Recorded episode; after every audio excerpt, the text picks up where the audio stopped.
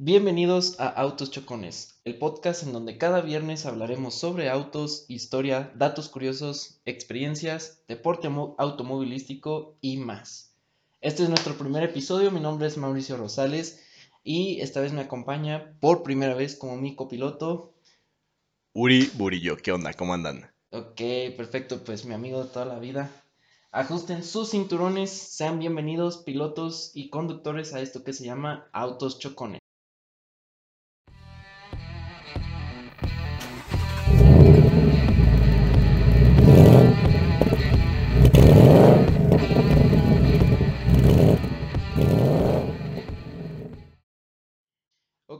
Este es el primer episodio. Vamos a hablar de nuestro primer auto. Las primeras experiencias, así como nuestro primer episodio, pues vamos a, darle un inicio a todo esto. Todos tuvimos esta primera experiencia al volante cuando éramos chavos, cuando estábamos jóvenes, cuando éramos unos mecos. Y pues cuando nos prestaron nuestros padres la oportunidad de manejar o, a algún amigo, mínimo sentir que manejamos más o menos como a qué edad, como a qué edad empezaste a manejar, Uri. A ver, cuéntame, ¿cómo fue tu primera experiencia? Híjole, mi primera experiencia fue con el Simio, mi amigo José Manuel. Era un automóvil estándar. Ah. Y yo, pues la neta, yo no sabía nada de eso. Fue como a los 14 años, 15 años que fui a su casa. y él tenía un Racer. ¿Un Racer? Ajá. y lo metimos a la calle principal de allá de San Juan. No mames, o sea, metimos, metí las velocidades, nah, se jodió la caja de velocidades, o sea, no avanzaba, todo mal, tú frenaba a cada rato, fue la peor experiencia de la Nada más ibas con, el simio. Ajá, y con Leonardo también. Con Leo, no manches, pero a ver, pero manejando primer auto auto, o sea, eso fue como una cuatri, por así decirlo, o sea, pero cuando manejaste con un auto, la carroza, ¿no? La carroza. La carroza. Pues fue acá en Querétaro ya. Ajá. A mi primer clase de ser universitario, literal. Déjame contarte cómo estuvo este día. Ok, ok, ok, a ver, Mira, cuenta, cuenta. Pues yo, yo no sabía cómo manejar, mi papá como que me, me, daba la teoría, pero pues ni al caso, yo no sabía realmente cómo era la práctica del manejo. Como, como el meme de soy tu padre. Exacto. tu padre. Entonces ya se me hacía tarde y mi hermano no me podía llevar, entonces fue como de, ¿sabes qué? Gail, me voy a llevar el coche. Nos vemos, bye agarré el coche, como Dios me dio a entender, reversas, todo súper bien. La verdad es que no se me complicó mucho, pero el deal aquí fue cuando en la rotonda, como si Batata no tenía conexión directa con la náhuac por dentro, tenía que salir. Entonces, tomando la, rotonda para el Junípero, pues se echó a perder el valero y se atoró y me quedé a media curva. y perdí mi clase, le mandé mensaje a la Miss, dije como de, oye, Miss, no voy a poder estar en la clase porque pues, tuve un accidente y la Miss Ah, este, si quieres lo pasamos para otro, otro día tu, tu tutoría. Que te ah. mejores yo. Que te mejores de qué. Yo, yo no, a mí no me pasó nada, fue el coche. Y fue esa la primera experiencia. Ay, no, no, no. Valió madres. No, pues, imagínate, o sea, pues aparte en tu primer día de clases. O sea, primer manejada en la uni y primer día de clases. O sea, todo se te juntó. Primera vez. Era el primer día de clases, pero era mi cuarta materia ok, ok, ok. Se compensaba. Está bien, está bien. Yo, yo me acuerdo que la primera vez que manejé, yo estaba bien chiquito, güey. O sea, me acuerdo perfectamente que estaba con mi papá, igual tenía una carroza. La carroza, cabe mencionar que es un Dodge Stratus. El Dodge Stratus ya es un modelo viejo que salió en el 95 más o menos, si no mal recuerdo. Y fue descontinuado en el año 2001-2002 ese modelo, pues obviamente nada más creo que tuvo dos o tres generaciones. Y este, y pues aquí entre Uri y yo lo conocemos como la carroza, la carroza fúnebre, porque era un auto así, un, una caja, un ataúd sobre ruedas. Porque ahí aprendimos a manejar los dos. Ok, ok, ok. Yo, yo me acuerdo que sí, o sea, en prepa, fue en prepa cuando todavía estábamos allá en San Juan del Río y este, yo soy de allá. Eh, y pues me acuerdo que llegué en el Stratus cuando me lo prestó mi papá. Y este, no tuve ningún problema, pero sí, ese carro tenías que pisarle al fondo para frenar porque no frenaba. Pero bueno, Uri, a ver, ¿tú cómo crees que debería ser la primera vez que uno maneja? O sea, esa primera experiencia del tomar el volante, la responsabilidad de utilizar un auto o una moto, pues también, ¿no? Pero, pero bueno, eso es más como, como punto aparte. Pero el tema de las motos, pues es otra cosa. Pero a ver, tú cuéntame, ¿cómo crees, cómo crees que debería ser la primera vez? O sea, ¿cómo es la clásica? ¿O cómo te hubiera gustado tu primera vez manejar? Obviamente, mi primera vez me hubiera gustado que no fallara la carroza. Y obviamente no manejar una carroza, manejar un coche que te sientas seguro. Ok, ok. Y obviamente, pues con alguien acompañado, porque es tu primera vez, que te acompañen y que te asesoren y todo el rollo. Ya cuando te sientes con más confianza, que hayas manejado con tus compañeros, familiares o mascotas, si quieres, Con tu mascota ahí. con Anushka. Con Anushka. Pues ya puedes manejar tú solo a donde tú quieras y te vas a sentir muchísimo más tranquilo. Pero primero es ir acompañado. A mí nunca me acompañaron porque les daba miedo Ok. o no tenían tiempo, como siempre. Entonces me abandonaron. Entonces, pues sí, un coche que te sientas de confianza. Obviamente, pues te tienes que saber los señalamientos de tránsito porque no te puedes pasar Claro. un alto. Claro, claro. Si no, pues sin licencia, adiós al bote. Y mi amigo Mau también, ya se la sabe, la del depósito. Sí. Después de Ay, no. un buen, buen día, una buena noche. Una buena noche. Pero bueno, es sentirse cómodos con el Ajá. coche, acomodar el asiento, el volante, eh, Ajá. que vaya escalando el freno, el acelerador. Yo de preferencia, yo soy, a mí me encanta que sea automático, Ok, ok. obviamente. Sí. El estándar lo aprendí, pero pues hace mucho y ya no me acuerdo. Ok. Les recomiendo automático más para los principiantes. Ok. Ajá. Y pues que vayan con alguien de compañía. Ya Un después, después que ya se sientan mejor, solos o con su mascota. Ok. Bueno, pero también obviamente que esa persona adulta te tenga paciencia, porque si no vas a- te van a chingue, chingue, chingue. Ah, sí, Pues sí, no. Y aparte, mira, yo siempre he sido de la idea que, pues, como gente normal, pues siempre usas un carro sencillo, X, ¿no? Aquellos, Sí. aquellos, si están escuchando, aquellos que tengan un carrazo como primer carro, un auto más, más de 600 mil pesos, cuídenlo, porque no manches, sale muy cara las refacciones, sale muy caro el servicio y además, imagínate no quitarte la pena de, pues, tener un accidente en un superauto. Digo, qué padre y todo, tiene mucha seguridad, pero siempre es bueno ir de menos a más. ¿Cómo ves? ¿Cómo ves? Concuerdo contigo, porque si yo hubiera tenido, no sé, un Mercedes o un coche que me gusta, en mi primer coche lo hubiera destruido todo y estaría ahorita lamentándome. Lo bueno, agradezco que me dieron, que me prestaron la carroza, Ajá. un coche pues, mm, Sí. pues arcaico, Sí, ya, ya viejo para nuestra época. pero, o sea, tenía lo que yo necesitaba, que fuera automático, que pues me acomodé con él a fin de cuentas, pero aprendes en él. Y todos tus errores, pues los absorbe ese coche. sí. Y sus gastos son muchísimo menores a los de tener un coche nuevo. El coche nuevo es cuando ya tienes más práctica, más tiempo, ya tienes licencia. O sea, ya tienes más pericia en todo, conoces la ciudad. Ok, Pero como primer coche, no sé, o sea, sería mucho arriesgarte por un coche nuevo, porque sabes que no tienes todavía la noción del manejo ni las proporciones, entonces le puedes dar un talloncito y ese talloncito te va a salir carísimo. No, sí. No, y aparte, aparte pues de que pues todavía no es nuestro auto, o sea, como que, o sea, decimos nuestra primera vez porque es la experiencia, la, la primera que vives, ¿no? Pero tu auto no es el primero, casi siempre es el del papá, el del Ah, bueno, amigo, o sea, como dijimos, entonces pues, también es, es, es cuidarlo mucho, es cuidar mucho el carro.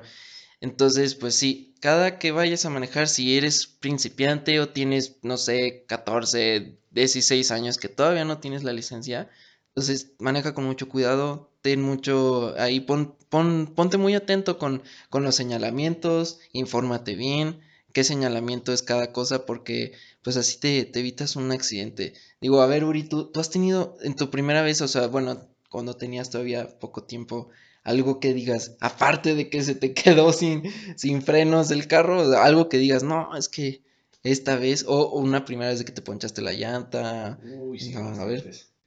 Bueno, mi coche, además de que era muy arcaico, no tenía detector de gasolina, este, y pues tampoco te- checaba los niveles de las llantas, entonces a cartas se me bajaban, me quedaba la llanta baja, y un día, pues, eso sí hay que tenerlo bien presente, siempre checar las llantas, el aceite, Sí. es vital, semanalmente, siempre checarlo. Y también la gasolina, por favor. No me van a quedar como yo parados en medio de la carretera. Pero bueno, el chiste es que Ajá. Pues me quedé varias veces sin gasolina y una vez, me acuerdo que había ido a Juriquilla pues para ver a un amigo y pues no, por no brindarle la atención necesaria a la llanta, pues se me ponchó y yo pues no me di cuenta y empecé a rodar a la baja y por consecuencia O sea, el rin destrozó la llanta y el rin se deforma y pues todo el cigüeñal, todo el eje se desconfigura y pues vale madres. Sí, pues sí. No, siempre, siempre háganle caso a, háganle caso a los, a los, a los cuates de la gasolinera que le reviso algo, joven, algo, presión de llantas, nunca los, los ignoren, sí, de repente pídale una asesoría, dígale, oigan, ¿dónde veo la presión en las llantas? Porque a veces cuando es tu primer auto, pues no le sabes, o sea, yo digo, eh, también tuve ese tipo de problemas, sobre todo con el aceite, con el tema de los aceites, o sea, yo me acuerdo que la carroza no marcaba, no marcaba lo del aceite, o sea, era como de a ver si ya le cambias o no, cuando ya veías que pasaba mucho kilometraje, entonces pues siempre tener en cuenta eso. Pero quieras o no, esos coches arcaicos nos hicieron aptos para tener un mejor cuidado con los coches que tenemos ahora. Exacto. Ya nos los ganamos. Después de empezar desde la miseria, que pues agradecidos con nuestros papás que nos dieron esos coches, nos los regalaron para que probáramos y que les diéramos en la madre, porque ellos sabían que le íbamos a dar en la madre de coche, porque así se aprende. Sí, pues sí. Ya tenemos como la noción de qué necesita el coche, sus cuidados, su mantenimiento, su servicio. Y como esos coches pues no estaban actualizados como los de ahora, pues tú te hacías apto, te hacías la idea de, ok, tengo que checar el, el aceite, las llantas. ¿Por qué? Porque sabías, no porque el sensor te lo decía. Y ahorita pues tenemos muchísima más facilidad por los coches Exacto. y por el conocimiento de unas madrizas anteriores. pues sí. Y este, a ver, cuéntame también cómo, cómo es que tú, por ejemplo, ya que estabas en el auto y todo ese tipo de cosas, ya la manejada, o sea, ya ir manejando algo, algo que tú dices, es que no manches, esto me pasó la primera vez, ya no me ha vuelto a pasar, pero no manches, me quedó grabadísimo, ¿sí? de que, no sé, ibas en un, en un carril tal hora y de repente un camión o cosas así, o sea, algo, algo que tú digas también hay que guachar cuando somos principiantes. Bueno, algo que tenemos que tener bien en mente es las proporciones de tu coche, porque como no las conoce, no conoce el coche, pues desde adentro vemos el coche chiquito. Ah. Y a mí lo que me pasó fue como de el stratus que tenía era largo.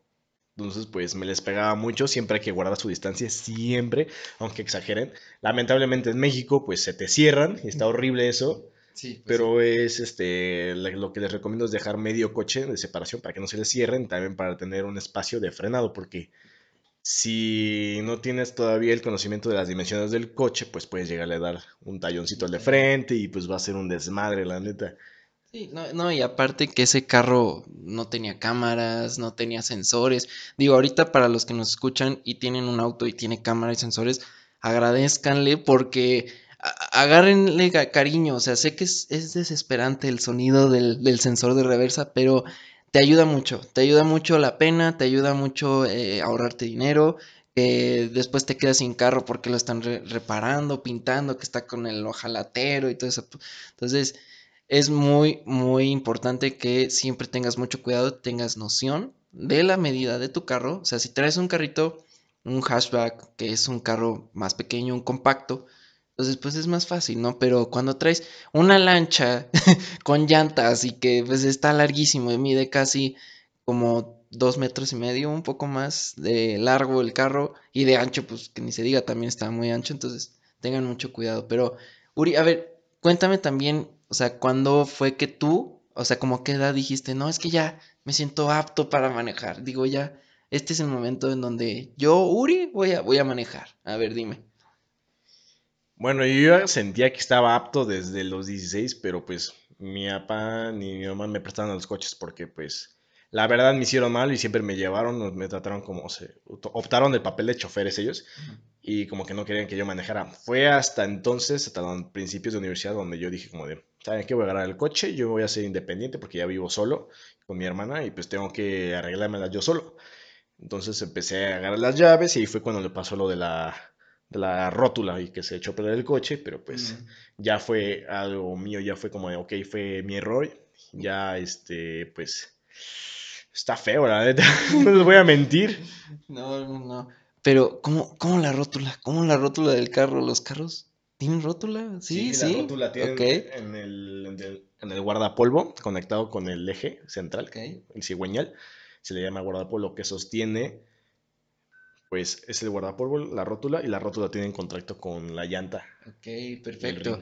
Perfecto, es como esta parte que va entre el eje, los frenos y los, el guardapolvos. El guardapolvos es esa cosita que de repente, para aquellos que no sepan y no, no se han dado una idea, ubiquen, por ejemplo, si has estado atrás de un camión, pues se ven como esos tapetes. O sea, esos como tipo tapetes son, son los, ¿cómo se llaman? Los guardapolvos. Esos sí son lo de eh, los carros también, pero los tienen más pequeños, ¿no? Bueno, entonces con todo esto, pues bueno, siempre debemos recordar algunas reglas, pues para esto, aunque claro, pues al principio no las seguimos al pie de la letra porque pues, somos muy jóvenes o, nos gana la emoción, entonces siempre es importante revisar eh, el reglamento de las vías públicas. Yo creo que, pues bueno, si estás en México, eh, puedes visitar la página oficial de este... Ay, se me perdió por aquí. Bueno, en, cada país tienen su propia página web de tránsito, entonces revisen siempre que si no conozco un señalamiento, se informen bien, porque a lo mejor eh, te va a servir muchísimo para identificar algunas cosas, sobre todo cuando estás en la carretera. Entonces, en la carretera hay mucho más señalamiento de que un teléfono de emergencia o un cruce de algún, no sé, ranchito, que por ejemplo ponen mucho este logo que casi no se ve, en donde pues cruza, no sé, un ganado o que cruza de repente, no sé, algo. Entonces tengan mucho cuidado lo de no rebasar en lugares donde no se debe.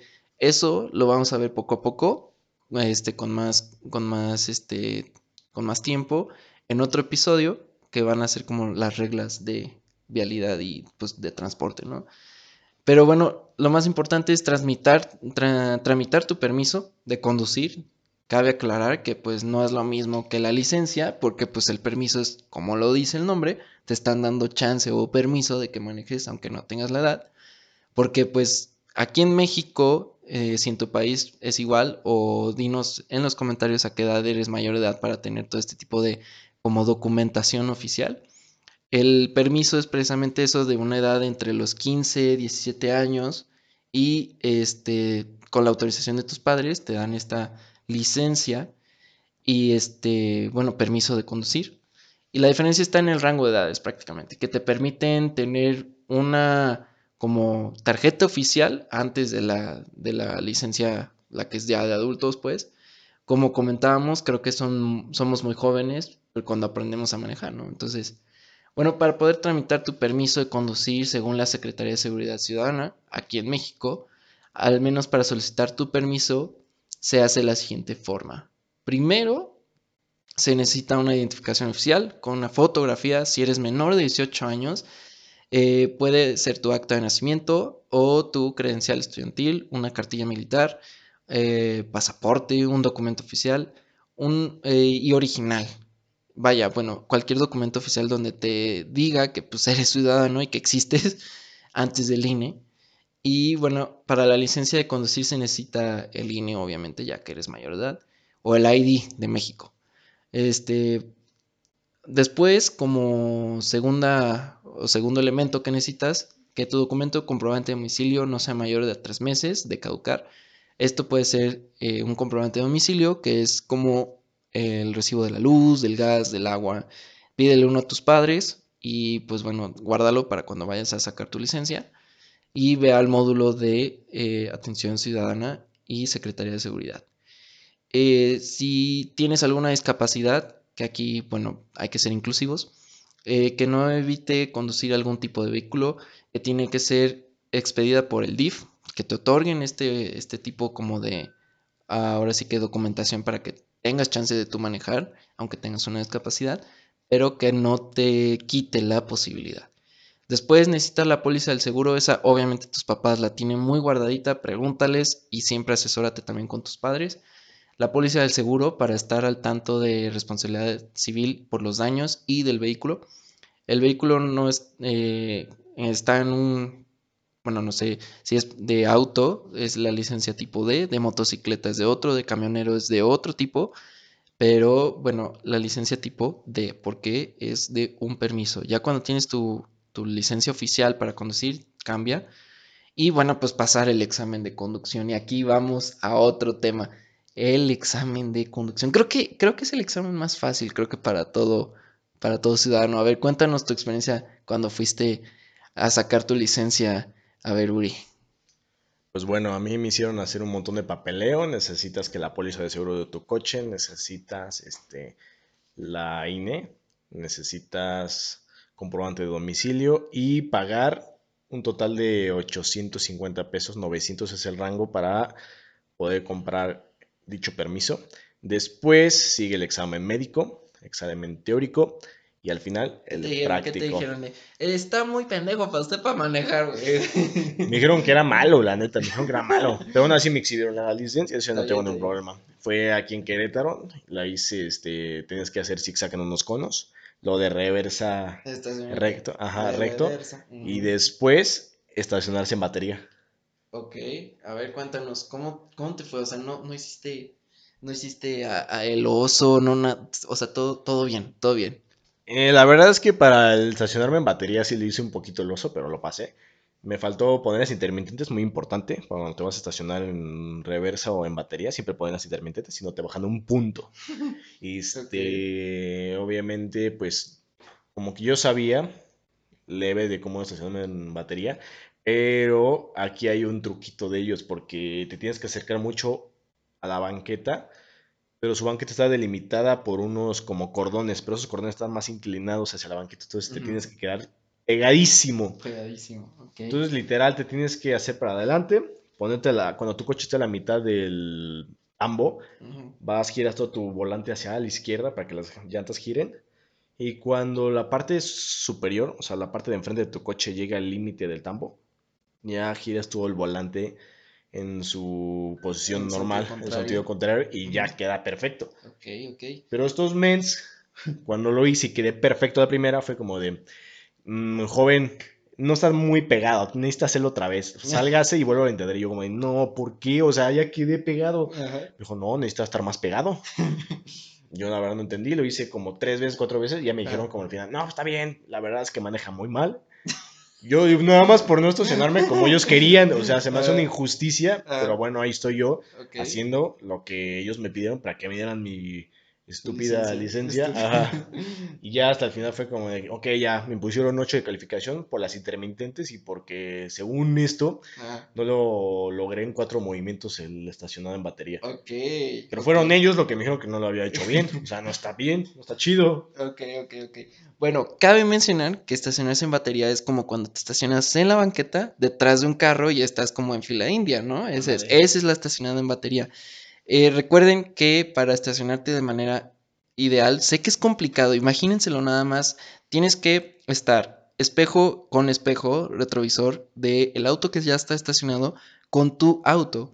Una vez que ya tengas la misma distancia entre espejo retrovisor del otro auto y el tuyo, tienes que, como dice Uri, doblar o eh, darle vueltas a tu volante hacia la izquierda para que el auto obviamente se vaya hacia el lado que tú estás deseando, irte hacia la izquierda en reversa.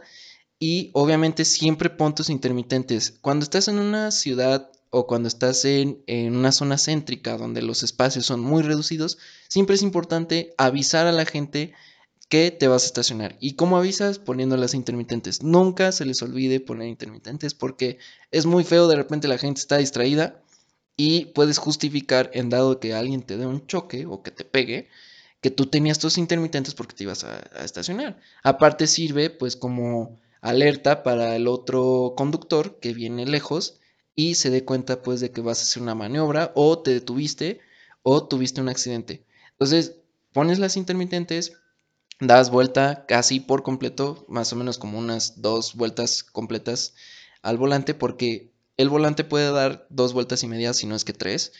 Entonces, bueno, volteas, él le das vuelta hacia la izquierda, te echas en reversa y ya que quede tu llanta izquierda trasera un poco más pegado a la banqueta, empiezas a enderezarte dándole vuelta al volante hacia las manecillas del reloj, o sea, al lado de la derecha, y te vas acomodando poco a poco para que al final nada más tengas que ir de adelante hacia atrás hasta que quedes bien acomodadito y como dicen los, los estos idiotas que le prohibieron la licencia por unos segundos a Uri que tienes que estar lo más pegado posible.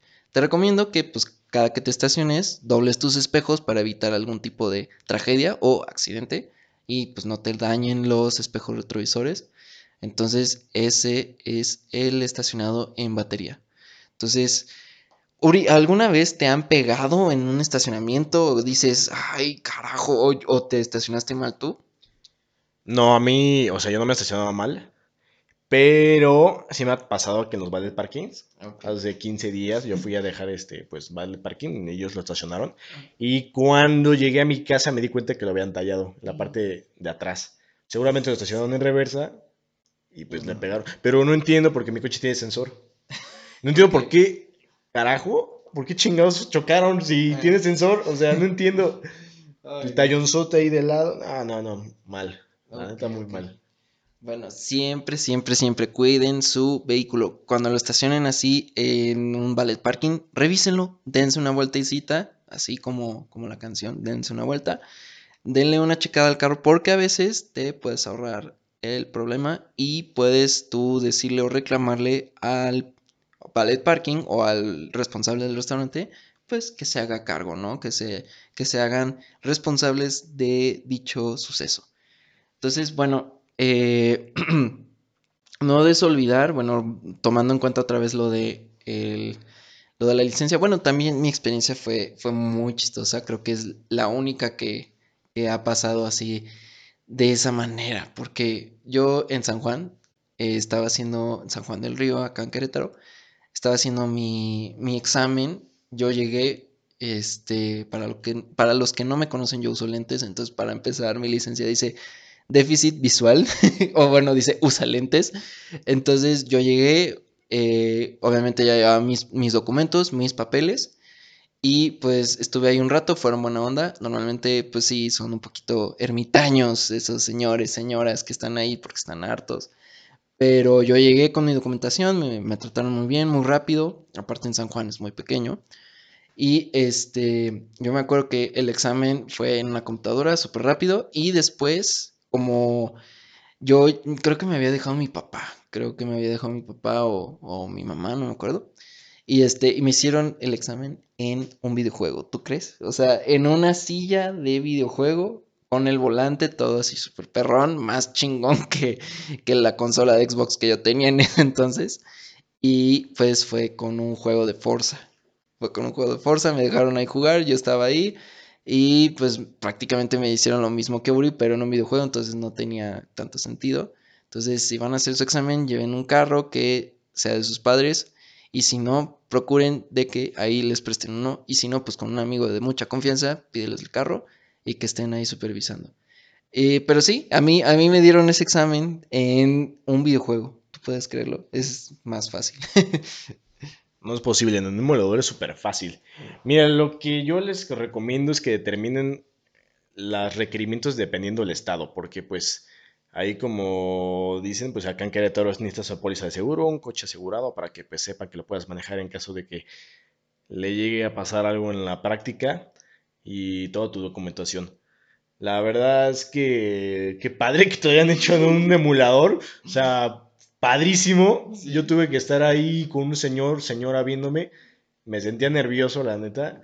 Te, hicieron, te hicieron la prueba de lo del café, que si tiras una gota, repruebas. Ay, no, no, no, pero sí se te quedan. O sea, no se subieron conmigo, pero sí te están observando desde una carpita para que hagas todo, su, todo el circuito. Ah y te estaciones bien, hagas el zigzag, todo correcto, todo bien. Pero qué, fresco que te lo hayas hecho en este en emulador, no mames. O sea, qué padre. fresquísimo, como dirían por acá. Bueno, pues volviendo a lo de tu solicitud del permiso, en caso de que no pase el examen, porque bueno, digo, cualquier persona le puede pasar, seas chavo, seas chava, lo que sea, eh, si no lo pasas, que es prácticamente el examen práctico en donde tienes que estacionarte como Uri lo hizo. Eh, tienes también 90 días para volver a intentarlo en ese lapso, entonces para que no vuelvas a pagar y tú ya lleves como una nota en donde tú dices, ok, ya hice el examen, este, ya había pagado, ya llevé mis documentos, ya tienen la información, porque en esos 90 días eh, la secretaría tiene todavía un poquito como de chance de guardar esos documentos antes de deshacerse de ellos. Entonces, bueno, también se tiene que aprobar el examen teórico, práctico y médico. Obviamente, pues como yo nada más uso lentes, pero si de repente, no sé, quedas ciego parcialmente que no vaya a ser, pues obviamente tienes que decirles y avisar. Y consulta a tu médico si te pasa eso, espero que no. Pero bueno, pero si tienes más dudas, vayan a la página oficial de la Secretaría u Oficina Gubernamental de Tránsito en tu país y digamos si es igual o que cambia en tu país, como qué requisitos, pues para aprender a manejar, haznoslo saber en los comentarios. Y pues bueno, ahora, eh, bueno, pues, eh, ¿qué, otra experiencia crees que es importante o qué, crees que también sea relevante al aprender a manejar, Uri? ¿Tú, tú qué me ¿Tú qué me recomendarías o qué les recomendarías a todos los que nos escuchan? Bueno, como recomendación, pues ya dicho lo anterior, si que te sientas como con el coche, que vayas acompañado de personas que te hagan sentir cómodas y que no te alteren, que ya conozcas la ciudad, o sea, que no te adentres en una ciudad que no conozcas porque pues obviamente no vas a conocer los circuitos, ni las vialidades, ni los semáforos, ni los topes. Entonces yo recomiendo si apenas vas a empezar a manejar, que sea una ciudad que ya conozcas el recorrido, que ya ubiques los semáforos y todo, todo, todos los cruces peatonales en otras cosas. Eh, que te sientas como con el coche, ya lo había dicho anteriormente y pues eso es todo, sencillo. todo, todo, todo. Fresco. Súper. Y por ejemplo, cuando mencionabas la parte de manejar estándar, ¿Dónde, ¿En qué carro o cómo fue que aprendiste a manejar estándar? ¿Era de tus papás o fue con la carroza? No, la carroza era automática. Aprendí estándar con la camioneta de mi papá. Él tenía una camioneta que usa para el trabajo y ese es estándar para tener mayor caballaje y para poder mover los este, remolques. Entonces él me enseñó ahí. Aprendí a meter el clutch, este, los cambios. La verdad es que eh, no recomiendo que aprendan una camioneta porque es muy potente el motor, entonces cualquier cambio pues, se me disparaba rapidísimo la velocidad y pues me sentía, yo como todavía no sabía manejar, me sentía pues alterado porque sentía que iba a chocar por tanta velocidad. Entonces pues a lo mejor, y también las dimensiones no ayudan mucho, está súper grande la cajota, no te ves, o sea, lo padre es que estás alto y pues puedes ver más el panorama, pero yo recomiendo pues un coche chiquito que aprenda. O sea, algo con que en lo que si la chocas y la cagas, no pasa nada. Digo, no vas a chocar, pero de todas formas, o sea, no es tan feo, pues. Exacto. no, porque la camioneta me estaba viendo mi papá así como de la chocas y te va, vas a ver, vas a ver. no, y aparte que la camioneta, si chocas a otro carro, te chingas el carro. Te chingas al carro. Yo, no, la camioneta, pues que no le va a pasar nada. Yo tenía tumbaburros y todo, entonces, pues, ahí échenle ojo a eso. No, no, no. Bueno, pues, eh, yo me acuerdo que la primera vez que yo aprendí a manejar estándar, así ya bien, bien, porque la primera vez fue con, un amigo hace mucho tiempo, que de hecho era exnovio de una de mis hermanas. Eh, no funcionó, se desesperó y me dijo, ¿sabes qué? No, no te vas a chingar mi carro, entonces pues ahí para la otra. Entonces como que no tuve. Pero cuando realmente aprendí a manejar estándar fue con un taxista allá en San Juan.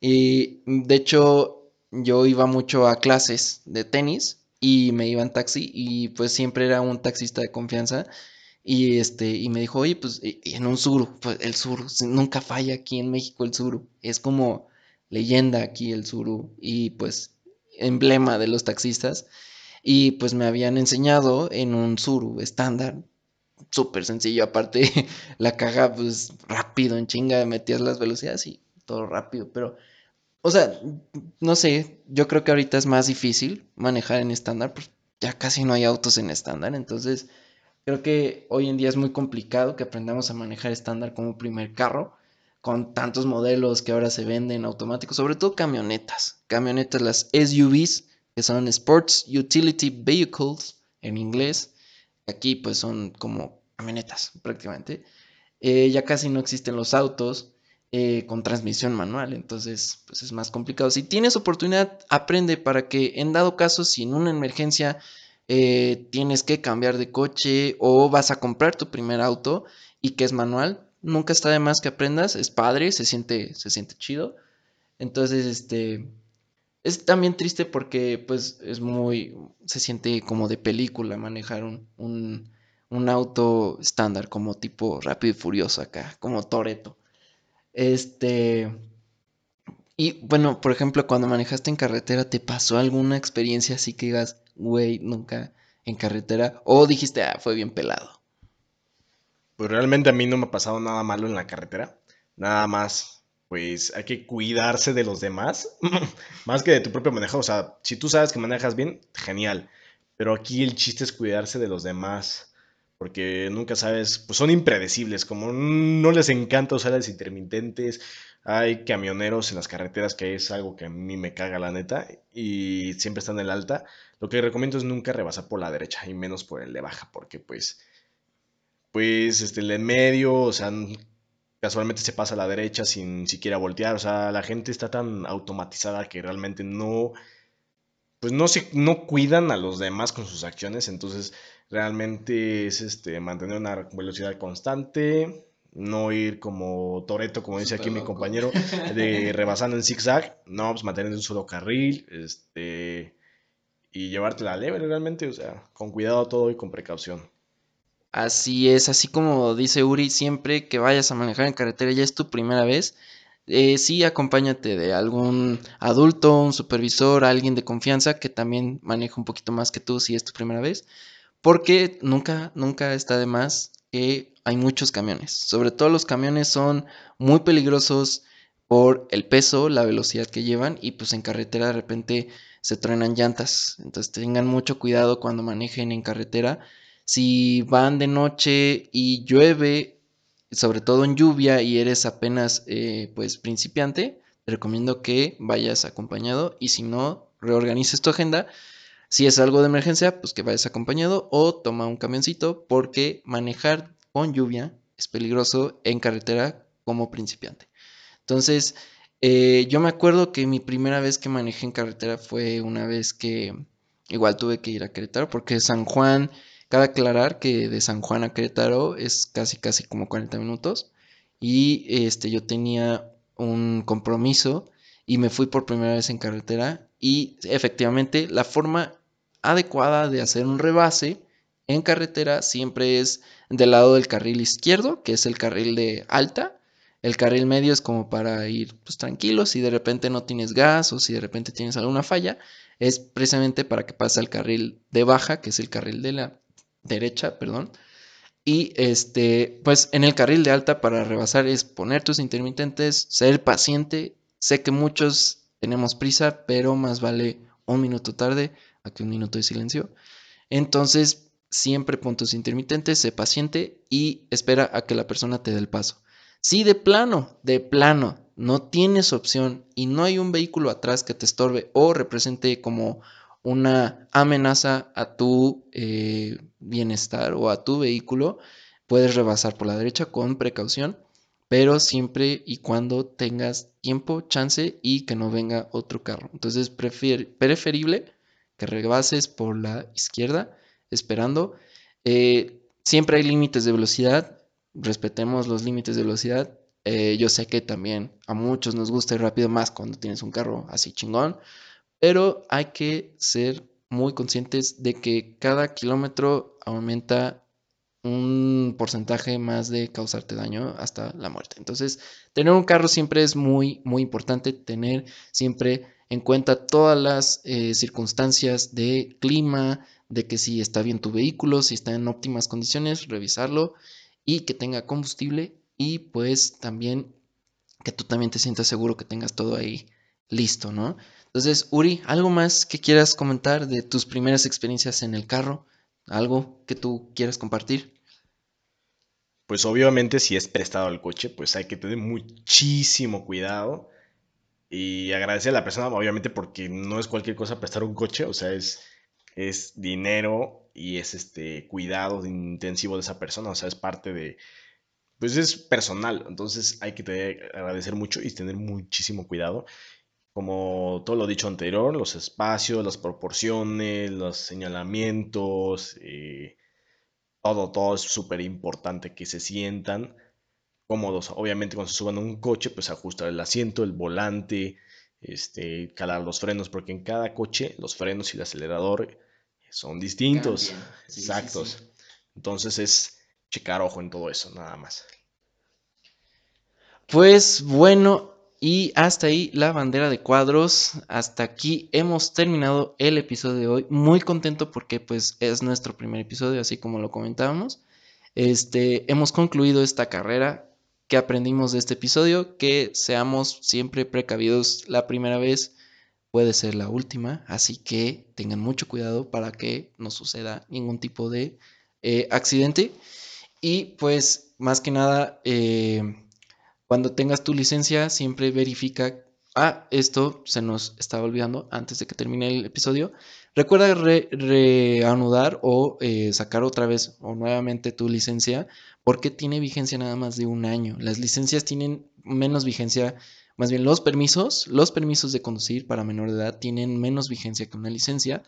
Entonces cada año estate al pendiente porque si un día manejas sin tu licencia, te puede parar la chota. Entonces tengan mucho cuidado, la chota es peligrosa y sobre todo aquí en México que pues ya sabemos que, es un poco turbio ese tema. Eso lo tomaremos para otro tema de otro episodio. Y este, siempre ten en cuenta que tu eh, tarjeta de circulación, que es la del carro, que tengas tu licencia actual o tu permiso en este caso, y pues que el carro esté en óptimas condiciones. Nunca ignoren, porfa, a los chavos de las gas, de que pongan la presión de las llantas, chequen sus aceites, chequen sus luces. Si de repente también tus luces andan fallando, revísalas, porque en carretera eso es motivo de multa. Entonces, este, pues bueno, Uri, muchísimas gracias por venir aquí al primer episodio del primer podcast. Eh, compártenos tus redes sociales donde te pueden seguir y este pues para que estén al pendiente, ¿no? Pues muchísimas gracias hermanos, cuídense, me pueden seguir en alberto.burillo en Instagram y en Twitter es Alberto Burillo 1. Perfecto, a mí me pueden encontrar en Instagram como arroba maurosales17, en Facebook como Mauricio Rosales y el podcast lo pueden encontrar como Autos Chocones Podcast en Instagram y en Facebook voy a hacer pronto la página de Facebook. En YouTube nos pueden encontrar como Autos Chocones Podcast también. Pronto tendremos página web. Nos pueden sintonizar en Spotify y distintas plataformas de audio escucha. Esto ha sido todo por hoy. Gracias por sintonizarnos y por escucharnos. Si van manejando, pongan atención. Si están en casa, sigan escuchándonos para el próximo episodio. Que pronto, pronto tendremos más temas, más historias, más experiencias. Esto es todo por hoy. Recuerda, si manejas, no tomes. Y si tomas, no manejes. Y si tomas, vete acompañado. Cuídense. Chao.